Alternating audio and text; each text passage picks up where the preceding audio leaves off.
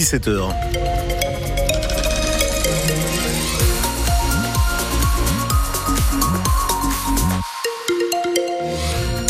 Comment ça va ce soir sur les routes?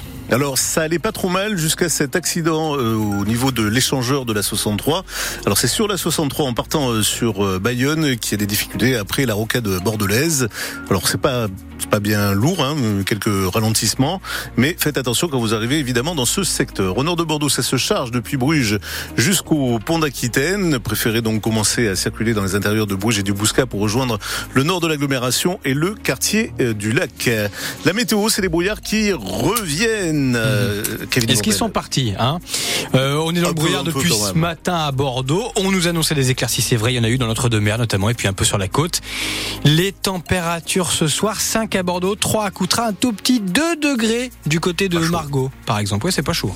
J'ai commis l'irréparable. Le procès de l'assistante maternelle de Talence a démarré euh, ce matin à Bordeaux. Cette dame, elle comparait devant la cour criminelle départementale de la Gironde pour avoir secoué un bébé en 2017. Le petit, 6 mois à l'époque, euh, tombe dans le coma. Il reste deux semaines Aujourd'hui, il a 7 ans, il reste lourdement handicapé. La nounou a reconnu les faits ce matin pour la première fois. Jusqu'ici, elle expliquait qu'il s'agissait d'un accident. Le transat s'étant, selon elle, violemment abaissé. On revient sur ses aveux sur francebleu.fr. Verdict attendu demain au procès de Monique Olivier. Le parquet a requis tout à l'heure la prison à perpétuité avec une mesure de sûreté de 22 ans. Elle a reconnu être complice de Michel Fourniret dans trois enlèvements suivis de meurtres, notamment celui d'Estelle Mouzin. L'avocat de Monique Olivier, Richard Delgenès, rappelle que sa cliente, dès le début du procès, a reconnu les faits. Aucun procès n'aurait eu lieu sans Monique Olivier.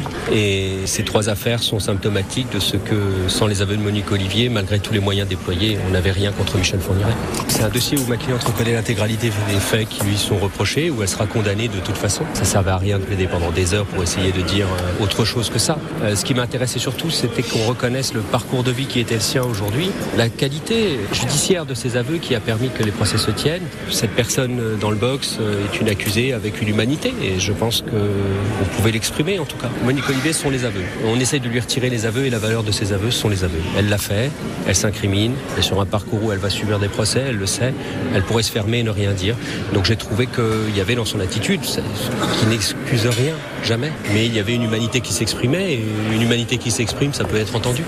Richard Deljeunesse a déjà dit qu'il ne ferait pas appel, quelle que soit la décision, pour ne pas infliger, selon ses mots, un deuxième procès aux familles. Une peine de 30 ans de réclusion requise contre l'ex-médecin rwandais Sosten Munyemana, jugé devant la cour d'assises de Paris pour son éventuelle implication dans le génocide au Rwanda en 94. Euh, L'homme s'est ensuite installé à Cestas, euh, chez nous en, Gironde. Euh, Munyema, qui a aussi fait une partie de ses études à Bordeaux. Il a aujourd'hui 68 ans et vit dans le Lot, où il a exercé jusqu'à sa retraite. Un motard tué dans une collision avec un train en fin de matinée tout à l'heure à, Arbanat, dans le sud Gironde. On ne connaît pas encore les circonstances de l'accident. La circulation des trains a été interrompue entre Bordeaux et Toulouse pendant plus de deux heures.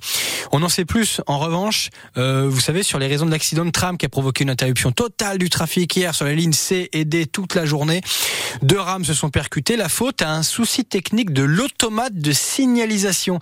Ce qui fait qu'en fait, bah, il y a une rame qui a été envoyée par erreur sur une voie où une autre rame arrivait. today Ça a fait boum. Heureusement, il n'y a pas eu de blessés. Depuis, la circulation a repris normalement. Hein. L'automate défaillant, déjà à l'origine d'un autre accident il y a trois ans, sera changé en 2025, nous dit TBM. Et, et d'ici là, euh, il y aura plus de contrôle, notamment à l'aide de la vidéosurveillance pour éviter un nouvel incident. L'heure des compromis pour le gouvernement autour de son projet de loi Asile et Immigration. La commission mixte paritaire commence à se réunir là, à l'instant, à huis clos, pour se mettre d'accord sur une version du texte qui convienne à tout le monde, euh, et notamment aux Républicains. Et puis Maxime Lucu, le demi-de-mêlée de l'Union Bordeaux-Bègles, le grand invité de France Bleu Gironde ce soir à partir de 18h dans 100% UBB. L'international français reviendra notamment avec nous sur le départ en fanfare de son équipe en Coupe d'Europe, avec une nouvelle large victoire face à Bristol, 36 à 17. C'était samedi et c'était sur France Bleu Gironde. Bien sûr.